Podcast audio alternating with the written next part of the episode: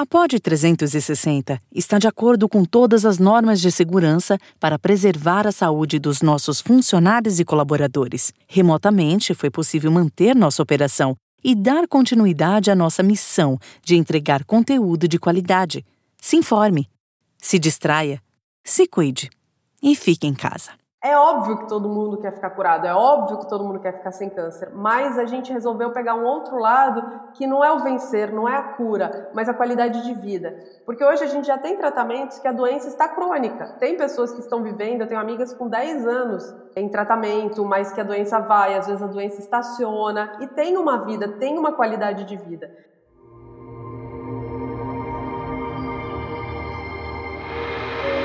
Diversas Podcast. Estamos na temporada dos episódios gravados de forma remota, cada uma na sua casa. Por aqui, no Diversas Pod, mulheres com trajetórias inspiradoras e ou projetos transformadores. Hoje a nossa convidada é a Simone Mozilli, idealizadora da ONG Beabá. A ONG foi fundada em 2013, é uma instituição que tem a missão de desmistificar o câncer e informar de maneira clara, objetiva e otimista sobre a doença e o tratamento para crianças, adolescentes e seus acompanhantes.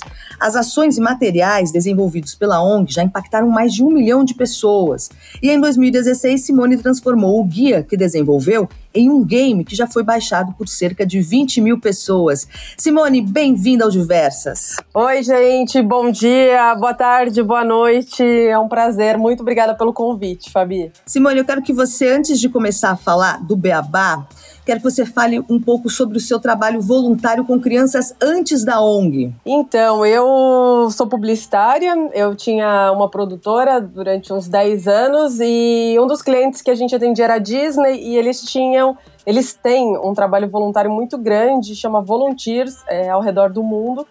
E eu comecei a fazer voluntariado com eles. É, um pouco antes disso, eu fazia bastante assim, aquelas coisas bem pontuais, esporádicas. Então era meu aniversário, geralmente sempre o meu aniversário, né? Então eu fazia em casa de apoio, fazia em asilo, fazia em creches. E depois disso, quando eu comecei a voluntariar mesmo com eles, virou uma coisa mais recorrente. E daí eu me lembro que foi inclusive a minha primeira vez numa casa de apoio a crianças com câncer. Então foi meu primeiro contato é, com esse mundo e depois eu fui me aproximando, daí comecei a ir nos hospitais, fazer mais é, trabalho voluntário próximo das crianças em tratamento mesmo. E, e, daí eu vou indo, Fabi, vambora, eu vou contar tudo já ou vai vir perguntas? vai falando que eu vou te pontuando, fica tranquila, pode contar. Tá. Daí eu é, mais ou menos em 2010 para 2011, eu conheci uma menininha que estava tratando num hospital e eu comecei a ir lá visitá-la. A gente ficou muito amigas, Ana Luísa, e acompanhei parte do tratamento dela e, e quimioterapias, radioterapias, coisas que para mim eram um mundo totalmente diferente. E, e eu comecei a participar, né? A gente começa a querer ajudar, ainda mais como publicitário, você quer falar, você quer contar. Então eu comecei a olhar os sites, entender um pouco sobre a doença, falar. É, e eu achava que eu estava super abafando, que eu estava dando as explicações incríveis, assim como todo mundo fala, né? Falava dos bichinhos, quimioterapia eram soldadinhos, que ela tinha que vencer e tal. E, e a Ana Luísa faleceu, os pais quiseram abrir uma ONG, os pais dela junto com os pais da Júlia, que era outra criança, as duas eram de Manaus, abriu uma ONG porque apesar delas terem falecido, elas tiveram todo o suporte, acompanhamento, tudo isso e tratamento em São Paulo, né, que é onde a gente está. Porque, assim, quando não tem o tratamento na sua cidade, estado de origem, você faz o TFD, que é tratamento fora do domicílio. E com isso eles quiseram ajudar outras crianças. Então eu participei da abertura dessa ONG e tal.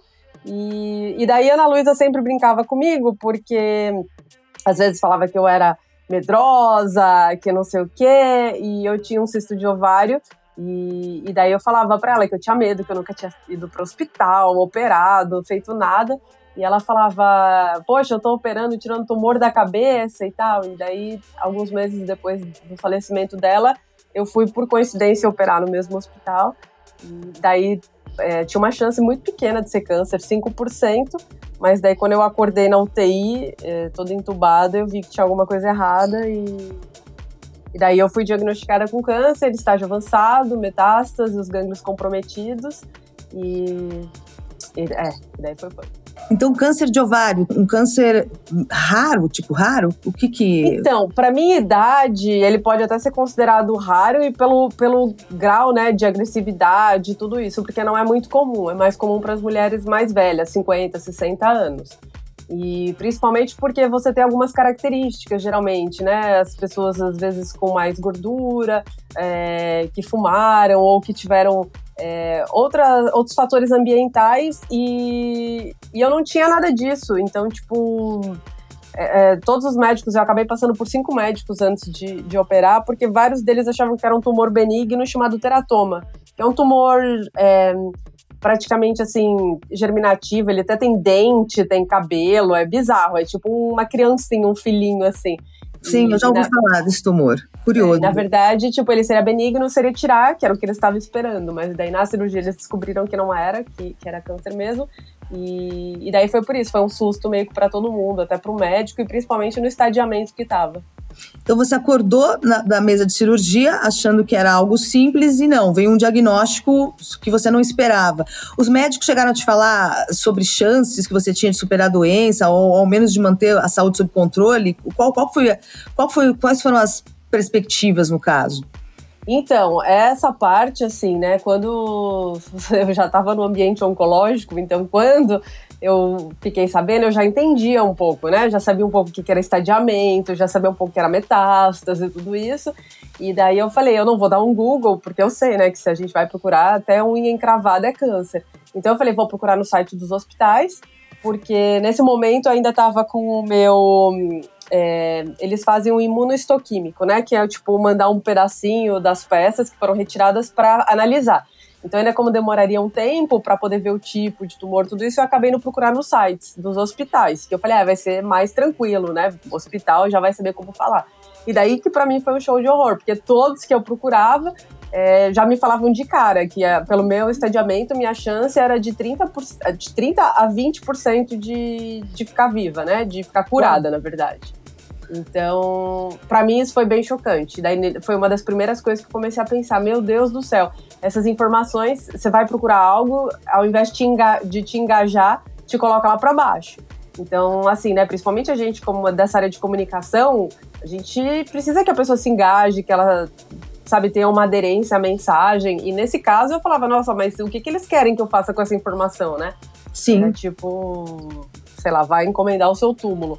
Na verdade, eu sei que é importante para algumas pessoas você saber para tomar algumas providências. Tipo, eu esvaziei meus guarda-roupas, eu pensei nas coisas que ia ficar com cada pessoa e tal, mas, mas eu acho que é só um dos pedaços. O outro é você dar um suporte para a pessoa e dar caminhos para para ela ou se recuperar ou, sabe, tipo, mesmo assim, se recuperar com a doença e viver é, com uma qualidade de vida, não com desespero, sabe?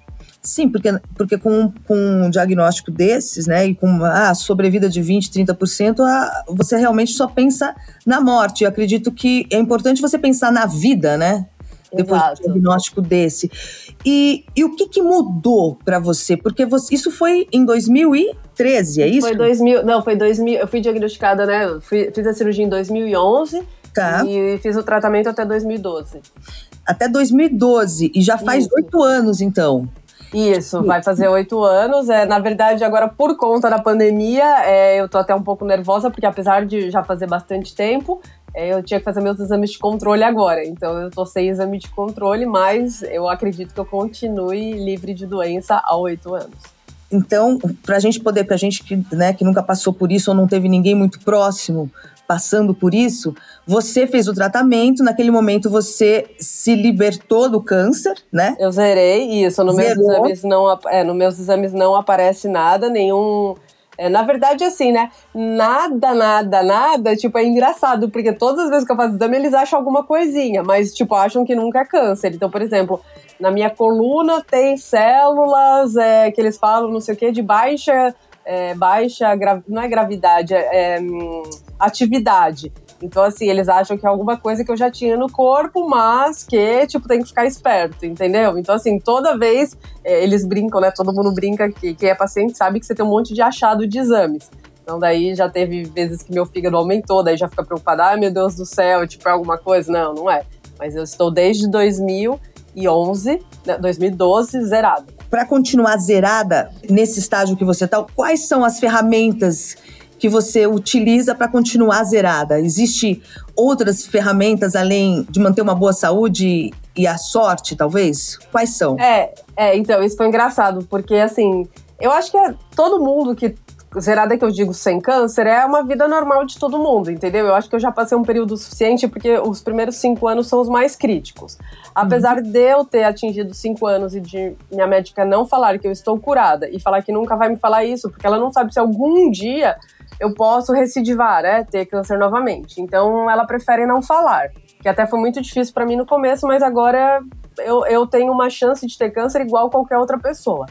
Tá. Então, assim, é manter a qualidade de vida.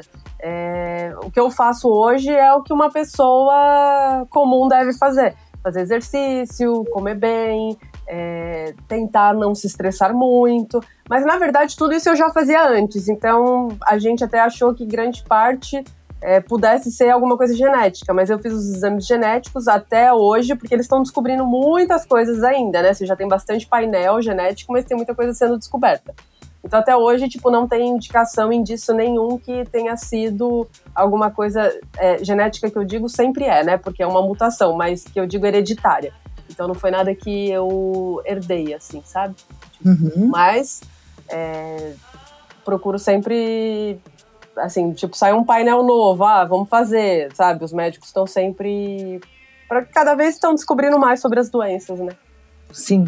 O que, que te ajudou a ressignificar tudo isso, Simone? Porque realmente é uma, é uma situação nada fácil. Então, foi muito louco, porque eu acho que assim, todo o tempo que eu já tinha vivido com as crianças no hospital, porque logo depois que a gente abriu a ONG e tal, eu já tinha recebido 10 crianças é, de Manaus para se tratarem.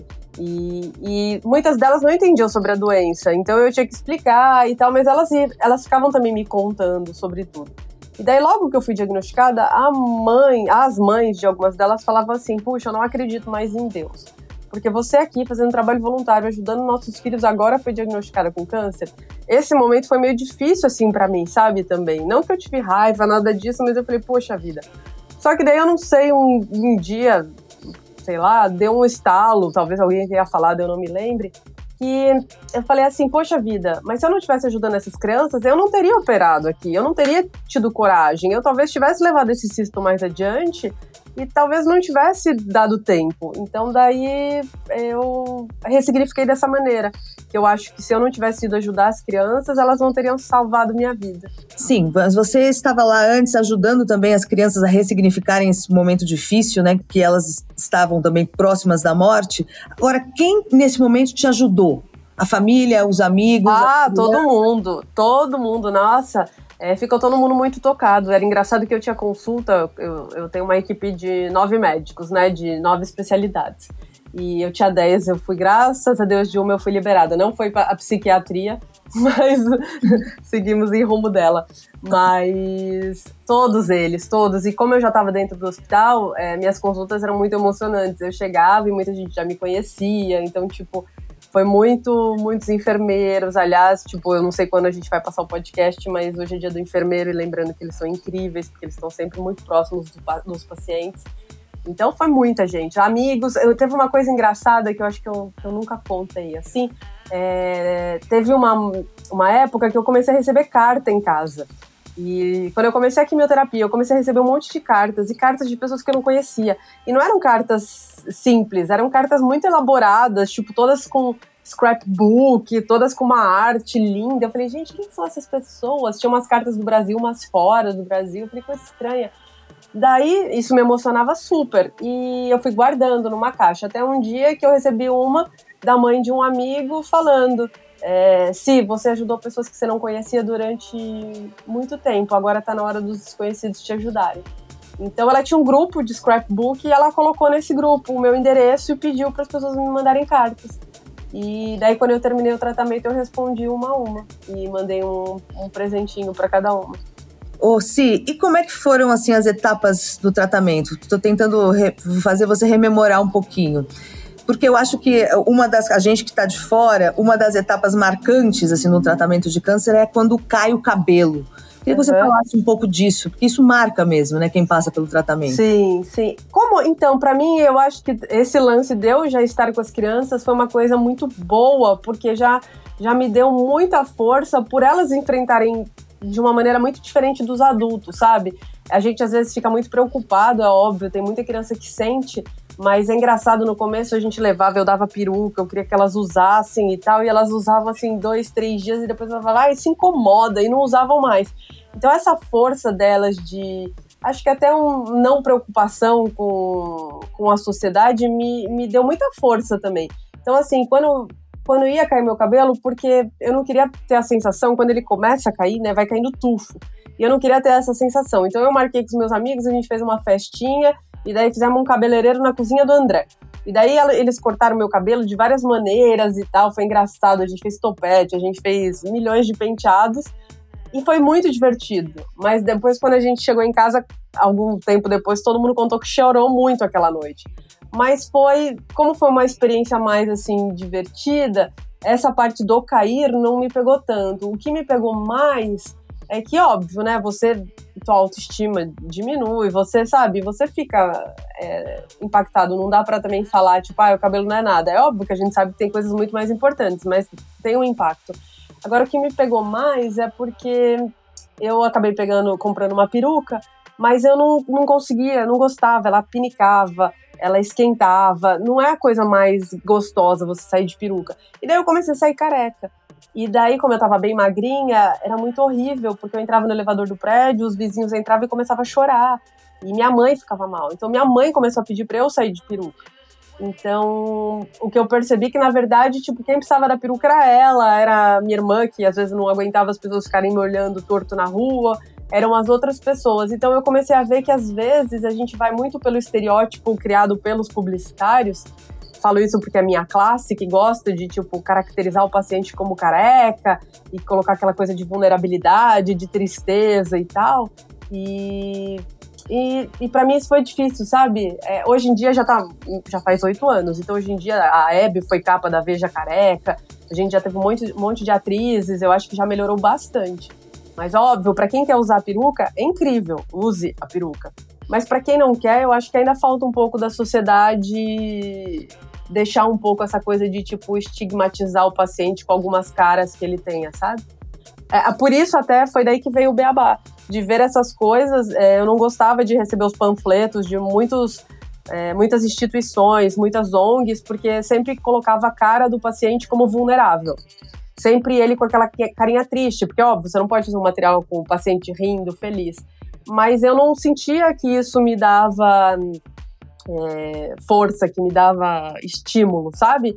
E as crianças também não, porque quando você convive com criança no hospital, é, no fundo elas sabem tudo, mas elas são crianças. E daí a gente começou a criar os nossos materiais e foi muito orgânico. A gente, o Beabá só foi instituído em 2013, mas desde o meu tratamento, em 2011, 2012, a gente já conversava, sentava nas salinhas do hospital, já desenhava, já falava o que, que a gente podia explicar para as outras crianças. E, e por isso que surgiu o Beabá. Que legal. Ô, Si, agora sim, para o seu tipo de câncer, você é um paciente que é um, um exemplo, no caso de tratamento de sucesso, no caso a gente pode falar assim? Ai, gente, eu tenho até medo de falar essas coisas. tipo, eu acho que todo paciente tem que, ter, tem que ter sucesso. Na verdade, uma outra pegada muito grande que a gente viu no Beabá é o lance de você sempre colocar, assim, o sucesso, colocar o é, sem doença, zerado, tudo isso como o desfecho é, é, principal. É óbvio que todo mundo quer ficar curado, é óbvio que todo mundo quer ficar sem câncer, mas a gente resolveu pegar um outro lado que não é o vencer, não é a cura, mas a qualidade de vida. Porque hoje a gente já tem tratamentos que a doença está crônica. Tem pessoas que estão vivendo, eu tenho amigas com 10 anos é, em tratamento, mas que a doença vai, às vezes a doença estaciona e tem uma vida, tem uma qualidade de vida. Então, quando a gente fala do Beabá, fala muito do otimismo, não é o otimismo você vai ficar sem doença, você venceu. É o otimismo de você ter uma qualidade de vida. Porque assim, a gente acha que o que aconteceu com a AIDS possa acontecer com o câncer, você consiga viver. E daí a, o que eu ouvia muito era assim: você vai vencer, você vai ficar curada. E eu me apegava muito nisso, mas ao mesmo tempo é uma cobrança muito grande para o paciente, porque nem tudo está nas nossas mãos. A gente depende muito da medicina. Então, às vezes, me dava muita ansiedade de ficar ouvindo. Ai, você vai curar, você vai. Porque eu falava, meu Deus, será que eu tô fazendo tudo certo para eu me curar? Então, assim, tipo, é, é muito às vezes tênue essa linha de você ter propriedade do seu tratamento e, e você ter que superar também, sabe? E, e daí eu escutava de algumas mães falando assim: é, poxa vida, você venceu meu filho, não. Isso me fazia muito mal muito mal. Porque, tipo, aquela criança lutou, teoricamente, né? Porque é o é que as pessoas falam bastante, lutou, que a gente também não gosta muito, tanto quanto eu. Só que assim, gente, não é porque o desfecho dela tenha sido diferente que ela ela perdeu, entendeu? Então, assim, eu fico pensando, muitas vezes a gente vê, né, quando tem notícias, não sei quem perde a batalha pro câncer. Ninguém fala perde a batalha por um ataque cardíaco, perde a batalha, entende? Então, assim, dá uma impressão que a pessoa não foi forte o suficiente. Então, a gente tenta desmistificar isso, sabe? Tirar. É, tanto que tem um instituto aí que até criou uma hashtag vencer o câncer, vencer o câncer e tal. E daí minhas amigas que têm câncer e estão muitas assim, tipo, há anos vivendo e estão bem, a gente criou uma hashtag vencer com câncer. Porque, tipo, é só mais uma coisa, assim como uma pessoa que tem hipertensão, assim como uma pessoa que tem, é, enfim, diabetes, a gente está tentando cada vez viver mais e melhor. E eu acho que esse tem que ser o objetivo, sabe? Porque, é, nossa, eu tô falando demais, mas tem uma história que, é, que eu gosto muito, eu sempre conto, é, de um paciente que tinha câncer no rosto, na mandíbula e tal. Ele tirou, né? Eles tiraram, então ele ficou sem um pedaço do rosto e ele sai com lenço e tal. E daí a médica que atendeu, uma amiga minha, falou que, tipo, ah, mas o senhor tá curado. Ele falou que, tipo, ele não tava bem, mas o senhor tá curado. E ele falou: se eu soubesse que isso era cura, eu, eu não gostaria, porque eu vejo todo dia que falta um pedaço do meu rosto, eu não saio de casa, eu não tenho vida. Então, assim, nem sempre a cura é a melhor coisa, sabe? A gente tem que pensar muito nisso, na qualidade de vida. Sem dúvida. O trabalho da ONG, Simone, é muito focado na informação, né? Agora, isso foi algo inovador, né? Existe algo semelhante por aí? Então, a gente não achou, é, principalmente na pediatria. A gente vê que tem muitas ONGs grandes, muito boas, tipo Oncoguia, outros institutos, que fazem informação para paciente mas a gente queria muito focar numa coisa que a gente não via, que era tipo a tecnologia da informação, que não é assim você fazer um portal com informação, mas você preparar aquela informação. Então, por exemplo, então quando a gente fez um material, o guia, né, que é um livrinho com os termos do ambiente oncológico, a gente teve toda uma preparação. Então, a gente usou arquitetura de informação, a gente usou design de informação, é, todos os preceitos de tecnologia de informação para poder dar uma informação que estimule o paciente. E, e acalme e, e, traga benefícios. Então, por exemplo, tem coisas que a, que a gente, pelo que a gente já buscou, nunca viu no mundo. Então, assim, quando a gente tem esse guia, você tem lá uma informação, tumor. Daí você lê sobre o tumor e daí no finalzinho tem assim, veja também. E daí também vai para quimioterapia. Por que isso? Porque o tumor é uma informação que vai te colocar para baixo, mas você vai na sequência para quimioterapia, que é uma coisa que mata o tumor, então vai colocar o paciente para cima. Então assim, a gente faz caminhos para não deixar o paciente cair. Daí, por exemplo, a gente vê as cores, a gente sabe que cor vermelha aumenta o batimento cardíaco. Então a gente sim, a gente trabalha muito a informação. É, tem muita coisa por trás que ninguém imagina mas que no fundo o que a gente mais gosta é receber feedback, principalmente dos hospitais, falando depois que a gente deu o guia, o paciente começou a fazer tomografia sem anestesia. Então, assim, então a gente sabe que a gente está é, atingindo o nosso objetivo, que com aquela informação está é, desmistificando, aderindo ao tratamento e melhorando a qualidade de vida. E, e, é muito louco que, quando, Fabi, quando a gente começou esse trabalho exclusivamente de informação, é, a gente foi pedir ajuda, né? Financiamento, várias coisas, e a gente sempre ouvia, continua ouvindo. Ah, mas eu prefiro dar tratamento, eu prefiro pagar medicamento, eu prefiro. Porque informação, poxa, gente, informação é um folder que a gente dá para o paciente, é um não sei o quê. Mas é muito engraçado que quando você dá a informação correta, você diminui os recursos humanos, financeiros e tudo isso. E as pessoas muitas vezes não acreditam, mas a gente está vendo isso agora. Porque agora que a gente está com a Covid, a gente não tem medicamento, a gente não tem vacina, a gente não tem nada disso. E o que está salvando vidas é a informação, gente. É uma época triste, mas é uma época que a gente acredita que vai nos ajudar muito, sabe? Principalmente para as pessoas valorizarem é, a informação. Agora, esse trabalho do Beabá, Simone, eu imagino, eu nem tenho essa informação aqui, mas eu imagino que ele já deve ter ultrapassado fronteiras aí. Já teve algum reconhecimento internacional, não teve? Já, a gente já ganhou um monte de prêmios. A gente. É, nossa, a gente recebeu um prêmio na Prefeitura de Viena, num, numa iniciativa que, que nasceu dentro da ONU. Poxa, a gente já ganhou muita coisa, mas de uns tempos para cá a gente parou de de fazer propaganda e de até os amigos indicarem, escreverem nessas coisas, porque na verdade todos esses prêmios a gente ganha reconhecimento. E não vem uma ajuda financeira. E cada vez que a gente ganha esse reconhecimento, as nossas caixas de e-mail enchem de pedidos. Então hoje a gente tem o guia, né, que é o nosso livrinho, que é o carro-chefe, a gente tem uma lista de espera de mais de 5 mil pedidos. Então a gente segurou um pouco isso todo mundo fala, ah, mas a gente, o mundo precisa conhecer, não sei o quê. Mas todas as vezes que a gente tentou que o mundo conhecesse e arrumasse uns patrocinadores, escrevi até pro Bill Gates já.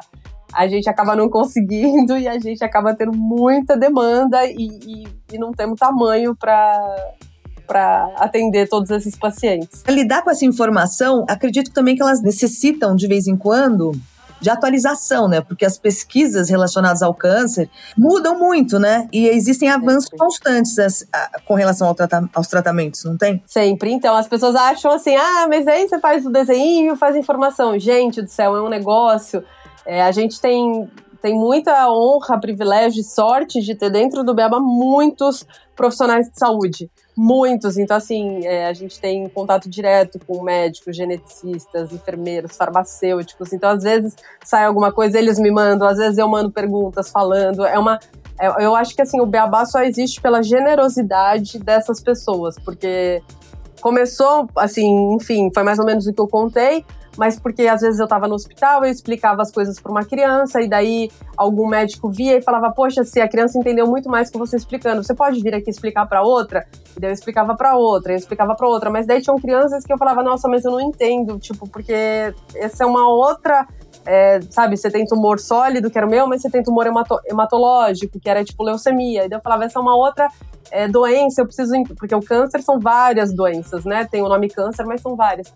E daí, tipo, vários médicos falavam, peraí, eu vou te explicar. E daí me explicava. Então foi muito pela generosidade. E isso continua até hoje, sabe? Eu acho que que a, a, informação que o Beabá tem dentro, principalmente por ter generosidade desses profissionais, é muito rica, muito. E a gente fica constantemente recebendo informação, novidades, tudo isso tem que estudar muito, né? Eu não paro de estudar também. Bom, e a publicidade foi, ficou para trás. Vai bem, obrigada. Você... Não, de vez em quando, de vez em quando eu retomo, mas só para reclamar de uns colegas publicitários que fazem algumas algumas propagandas, algumas coisas sobre câncer que eu acho horroroso. Sim. Então você Sabe, tipo, outro dia, outro dia eu, eu, eu liguei para liguei não, mandei mensagem para uma amiga até de publicidade porque fizeram uma campanha de crianças com câncer e todas as crianças tinham eram careca na, na publicidade, na campanha. E daí tá. eu falei, ué, cadê as crianças cabeludas? E daí depois eu fiquei sabendo no hospital que quando eles foram gravar, eles, eles não deixaram as crianças cabeludas participarem. E daí isso é ruim, porque muitas vezes é, as crianças cabeludas às vezes estão tratando, só que ou não caiu o cabelo, ou elas estão fazendo radioterapia, ou estão fazendo acompanhamento, porque a medicação não funcionou. Então eu tive uma amiga recentemente que a gente foi num festival, é, um festival grande que teve aqui em São Paulo, e e eu falava para ela, né? Ela, ela tava em tratamento, mas assim, como não tinha quimioterapia, ela tava com o cabelo um pouquinho mais crescido. E daí eu falava, poxa, mas você é paciente, a gente pode furar essa fila. Ela falava, não, porque como eu tenho cabelo, as pessoas olham feio e não acham que eu tenho câncer. E ela faleceu. E, então a gente tenta quebrar um pouco isso, sabe? Sim, sim. Bom, então você dedica hoje em dia a sua vida ao beabá, a carreira de publicidade ficou para trás. O que, que mantém a ONG? O que, que te ajuda a manter a ONG? Ah, são doações, é, maiorias amigos, né? Maioria pessoas físicas. A gente tem ajuda de, de algumas empresas que são incríveis, que algumas doam produtos, outras doam dinheiro mesmo. E várias vezes a gente quase já fechou, mas daí, tipo, vinha um amigo e falava: Pera, que eu vou ver lá na minha empresa. Ah, conseguimos uma doação. Então, é isso. Agora a gente está com um programa de sócio doador para ver se a gente consegue manter, assim, tipo, um, um número mensal que nos ajude. Então é beabá.org barra sócio traço doador, se você quiser manter. E qualquer tem planos de 20 reais e qualquer ajuda mensal realmente ajuda muito, muito. Sim, porque aí um eu... monte de gente é engraçado, né? Porque um monte de gente que vê que é ONG acha que a gente recebe dinheiro do governo. Fala, ah, mas vocês são ONG. E, tipo, ainda mais com esse governo, gente, a gente não vai receber nada. Se puder, eles vão tirar dinheiro da gente. Sim. Eu posso falar que a ONG acaba que é um empreendimento da Simone ou não? Então, eu nunca gostei, assim, porque todo mundo falava assim, ah, é, da, é aquela ONG da Simone, não sei o quê. Eu nunca gostei disso, porque eu não queria ser a menina, sabe, do câncer. Eu não queria ser, ah, é a que criou a ONG. Porque também não fui eu só, sabe? Eu acho que eu posso ter sido a ferramenta por ter conhecimento de comunicação, mas foi muito feito a muitos braços, a muitas cabeças, com as crianças e os profissionais de saúde. E eu ficava muito feliz quando eu chegava num hospital, ainda chego, né? Engraçado, antes da pandemia, eu estava subindo de elevador num hospital do Rio e eu tava com o bottom do Beabá e uma menina virou e falou assim: Olha, você também tem o bottom do ursinho, eu adoro essa ONG. Gente, eu me realizei, porque eu falei, ela nem sabe quem eu sou e ela ama, ela conhece o Beabá. E isso que eu gosto, porque daí as próprias crianças que, que estavam comigo no hospital e fazem tratamento, muitas vezes elas acabam sendo as embaixadoras. Então, eu já, nossa, tem muito já recebi muita mensagem de pais falando assim: nossa, meu filho, quando terminou o tratamento, pegou aqueles folders que você deu, foi na escola, de classe em classe, distribuindo e explicando que era câncer. Então, tipo, naquela escola, a ONG é da Laura. Então, sabe, eu acho que isso que é legal, é porque foi muito um negócio de, da gente transformar o paciente, né? Tirar o paciente daquela situação passiva e colocar ele em agente transformador. E, e, a gente tem pesquisa, a gente sabe por estudos científicos que os pacientes que se envolvem mais no tratamento, eles têm, é, nem digo melhores desfechos, mas melhor qualidade de vida, menos dor, tem muitas comprovações científicas já disso. Uhum. E quantas pessoas a, a, atualmente integram a ONG, assim, que estão lá no dia a dia da ONG? Ah, no dia a dia, agora nós somos em cinco, assim, diariamente. Então, a D, eu, a Fê, a V e Lili. Então, a gente, agora a gente tá indo só nós três, a Fê, a D e eu, porque nós moramos perto e não, não precisamos pegar transporte público, nada disso. Mas Lili e V estão à distância. Isso é o dia a dia porque a gente toca todas as atividades. Mas é, a gente tem um monte de gente ao redor, tem, tem um grupo de quase 100 pessoas, que são as pessoas que nos ajudam. Ah, estamos criando uma informação sobre neuroblastoma. Ah, então com quais médicos a gente vai falar? Quais é, profissionais? Ah, a gente está fazendo uma, uma, um material de cuidados paliativos. Ah, então vamos falar com esses profissionais. Então, assim, é, ao nosso redor é muita gente. E a importância do game? Queria que você falasse um pouquinho sobre se é um só game ou se são mais de um game. É, é um, é um aplicativo e dentro desse aplicativo são 20 minigames.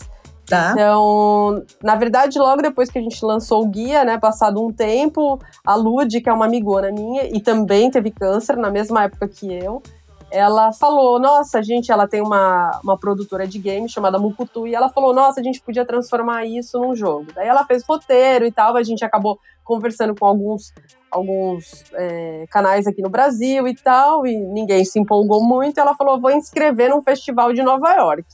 Daí inscreveu, a galera achou bacana, a gente conseguiu um dinheiro de um edital, e daí foi mais ou menos um ano de trabalho. É, o dinheiro, óbvio, né? Tipo, era pouco, mas a gente conseguiu dar um start. E, e foi até por esse game que a gente foi receber lá o prêmio na Prefeitura de Viena. E, e daí a vantagem, né? Eram as crianças que não eram alfabetizadas. E também por a gente ter animação no game, elas conseguem aprender outras coisas é, que precisam verem, tipo o lance que eu falei às vezes da criança não tomar anestesia, porque tem um joguinho que o urso tem que ficar parado dentro do tomógrafo, né? Então daí ela entende, daí quando ela vai fazer ela fala, puxa, eu tenho que ficar igual o urso, parado. Então, tipo, foi, foi assim, foi incrível, incrível. A gente queria melhorar, tem muitas ideias para melhorar o game, mas a gente precisa de investimento financeiro. E, mas é bem bacana. E agora, assim, essa empreitada aí por apoio financeiro é, é difícil. É difícil. Como é que funciona? Como é que. Super, super. Assim super difícil. Eu já tive respostas assim que eu falei, minha Nossa Senhora, de entrar em lugares e empresas grandes, empresas que eu considerava super, empresas muito legais. E daí eu apresentava o projeto e a pessoa falava, nossa, é incrível esse projeto, mas a gente não quer associar nossa marca com câncer. E daí eu falava, meu Deus do céu, tipo, sabe, a, admiração por aquela empresa, meu Deus. Ah, e, e, é, mas a gente sabe, às vezes, da dificuldade de todo mundo. A gente tem o CIP, que é uma certificação que dá para as empresas que, que fazem o imposto de renda pelo lucro real é, doarem para a gente.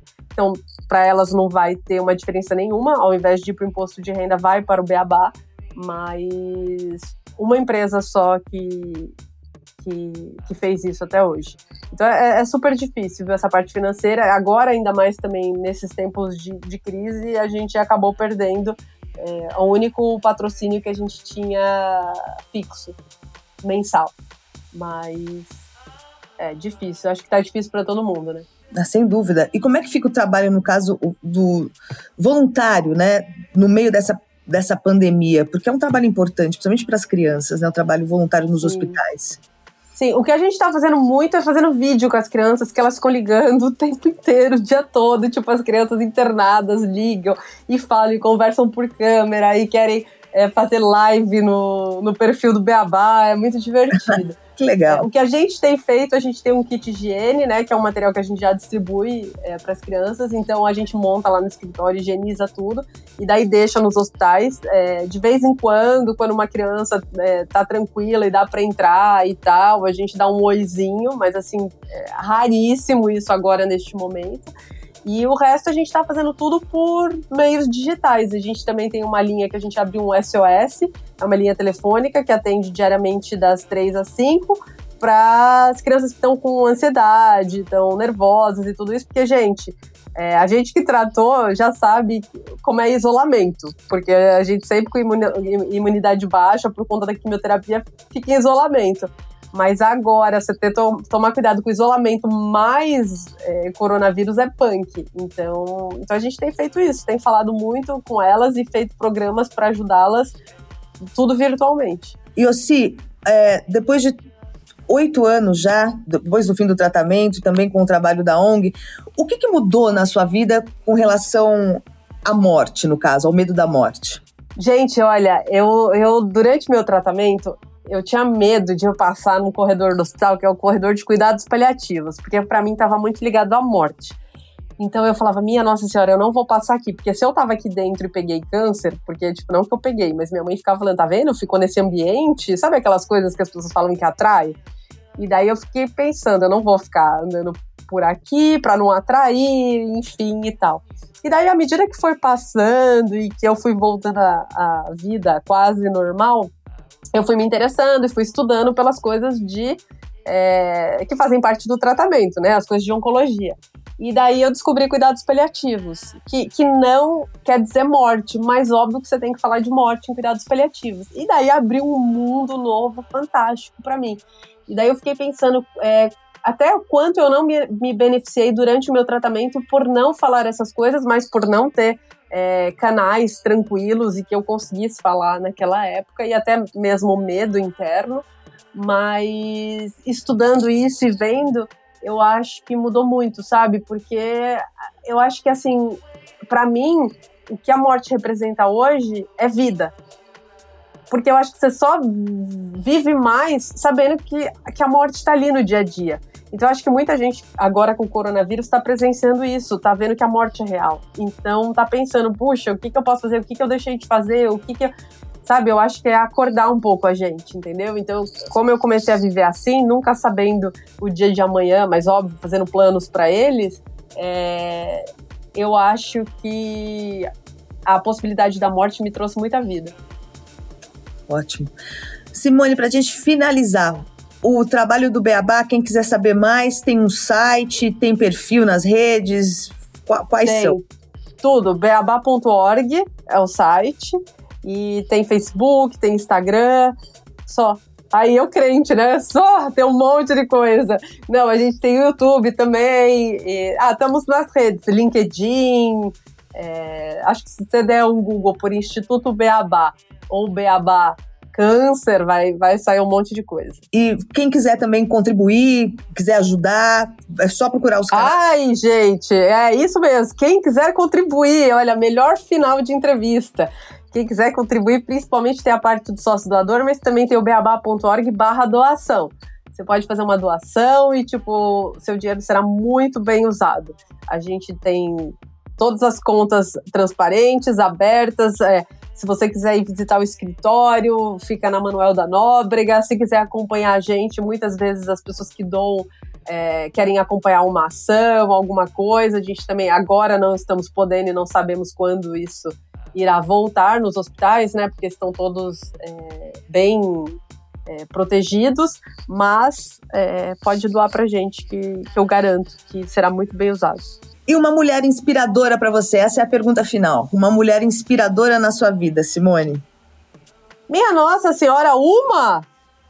uma ou duas? Uma? Não, gente, todas as mulheres são inspiradoras. Nossa Senhora, eu acho que assim, só por ser mulher, para mim já inspira, porque a gente já nasce com um monte de, de não desvantagens, vai, mas um monte de dificuldades. Então, eu acho que só o lance de ser mulher já é, já precisa de já é muita inspiração.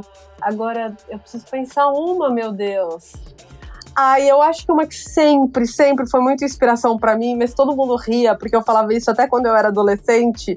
E naquela época, tipo, ai, como assim você assiste esse programa? É a Hebe. Gente do céu, Hebe, Hebe Camargo, pra mim era muito louco. Eu assistia com a minha avó, eu via. Nossa, eu fiz até namorado assistir Hebe, gente do céu. E. E para mim ela, ela falava muita coisa, sabe? Ela e depois quando ela foi capa da Veja Careca também, eu achei muito e foi muito louco, porque eu sempre quis conhecer a Abby. Sempre, sempre. E daí eu tenho uma amiga que é super próxima da família e falava assim: vamos no programa, vamos no programa. E eu tinha medo de ir no programa, e porque a Abby às vezes falava: ai, tem uma gracinha aqui na plateia, não sei o quê. E eu ficava com medo, então eu não ia no programa. E daí, bem na época que eu tava tratando, ela estava tratando. E daí ela faleceu. E eu falei, eu não posso não encontrar a Abby nessa vida. Daí eu fui lá no palácio é, no velório. E, e, na verdade eu acabei chegando antes porque eu entrei de moto no meio do, do pelotão que estava fazendo o acompanhamento. Então eu entrei antes de todo mundo, antes até do que do Roberto Carlos e tal. E daí achavam, porque eu tava careca, um, cara virou e falou assim: ah, deve ser colega de tratamento dela. E, e daí eu fui lá, e daí eu dei a mãozinha para ela e eu falei, tipo, não era bem assim como eu queria te conhecer, mas, né, eu acho que em algum lugar ela viu isso e eu agradeci por muita coisa. Simone Mozili, muito obrigada pela sua participação aqui no Diversas. Parabéns por essa iniciativa, por esse trabalho tão importante. E é isso, se siga em frente. Muito, muito, muito obrigada, gente. Nossa, eu falei demais. Mas muito obrigada pelo espaço e, e pelo carinho. Valeu, gente. Brigadão. Beijo, Si. Obrigada. Beijo. Diversas pode, todas as quintas-feiras, sempre uma mulher inspiradora para você conhecer aqui nos nossos episódios.